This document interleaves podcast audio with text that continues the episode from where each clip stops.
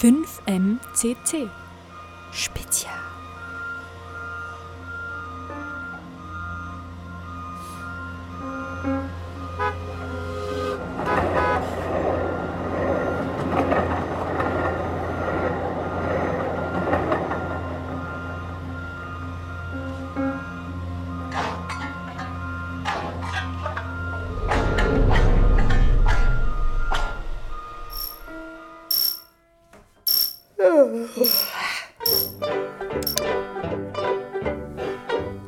Einen wunderschönen guten Morgen, Jean-Claude.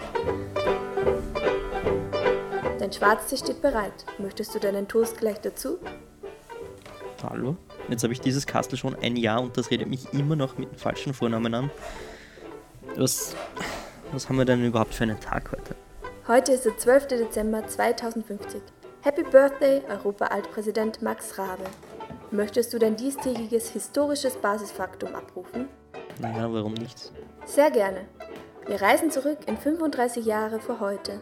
An diesem Tag wurde das sogenannte Pariser Klimaabkommen von 195 Staaten und der damals genannten Europäischen Union unterzeichnet. Damals, als die EU noch als Union Ja, auftrat, wurde EU. das Abkommen zuerst euphorisch gefeiert. Dies sollte jedoch nicht immer so bleiben. Na hallo, jetzt nicht so schnell, Onero. Okay, also zurück zum Anfang. Wir reisen zurück. Naja, ein bisschen schneller geht schon. Das Übereinkommen von Paris trat am 4. November 2016 in Kraft. 55 Länder mit 55 Prozent des globalen Treibhausgasausstoßes waren dafür notwendig. Das Ziel, den drohenden globalen Temperaturanstieg auf unter 1,5 Grad Celsius zu halten. Im Vordergrund nationale Aktionspläne für die Senkung von Treibhausgasemissionen zu schaffen. Dazu waren Staaten angehalten, ihre eigene Anpassungsfähigkeit zu erhöhen sowie die damals genannten Entwicklungsländer des globalen Südens zu unterstützen. Moment, 2016, da war doch ähm, Eric Trump US-Präsident. Nein, fast. Sein Vater Donald. Eric war dann erst 2050. Dennoch, gutes Stichwort. In den ersten Jahren nach Inkrafttreten passierte erstmal nicht viel Positives. Die nationalen Aktionspläne waren viel zu wenig ambitioniert. Und der eben genannte Präsident Trump hat mir nix dir nix beschlossen, gleich wieder aus dem Abkommen auszusteigen. Und auch sonst gab es vorerst nur wenige Anreize für klimafreundliches Verhalten. Heute ja unvorstellbar, aber die Energieversorgung wurde damals noch zum größten Teil aus fossilen Energieträgern wie Kohle und Erdgas bereitgestellt. Die erneuerbare Energieversorgung steckt Na, heute haben wir uns aber wieder eine Erfolgsgeschichte ausgesucht. Positiv in den Tag, juhu. Dein täglicher Mindfully-Kranzähler ist soeben auf 1 gesprungen. Das ist dein 68. Tag in Folge mit mindestens einem Grant-Kommentar.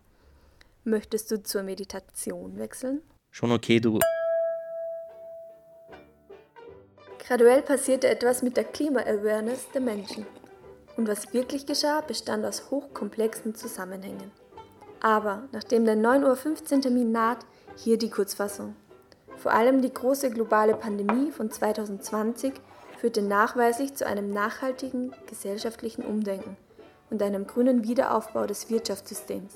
Die USA stieg ebenfalls ein Jahr später wieder ins Abkommen ein und von der Gesellschaft wurde immer größerer Druck auf die Politik ausgeübt, Rahmenbedingungen für eine nachhaltige Welt zu schaffen. Und das hat gewirkt.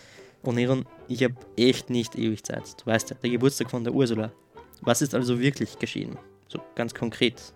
Der technologische Fortschritt brachte in den frühen 20ern die nahezu vollständige Abkehr von fossilen Brennstoffen. Und mit den CO2-Bindungslösungen und dem cleveren Einsatz von Geoengineering-Methoden wurde die vorher utopisch angesehene Negativemission zur Realität. Gleichzeitig wurden verpflichtend Umweltschäden in Kaufpreise eingerechnet und Kostenwahrheit geschaffen. Ein nachhaltiger Lebensstil also attraktiviert. Leibend. Na gut, die vereinbarten 1,5 Grad Celsius waren nicht ganz drin. Da hat die Gesellschaft einfach viel zu spät auf die Wissenschaft gehört. Aber was letztendlich wirklich mit dem Planeten geschah? Mach doch mal das Fenster auf und schau genau hin.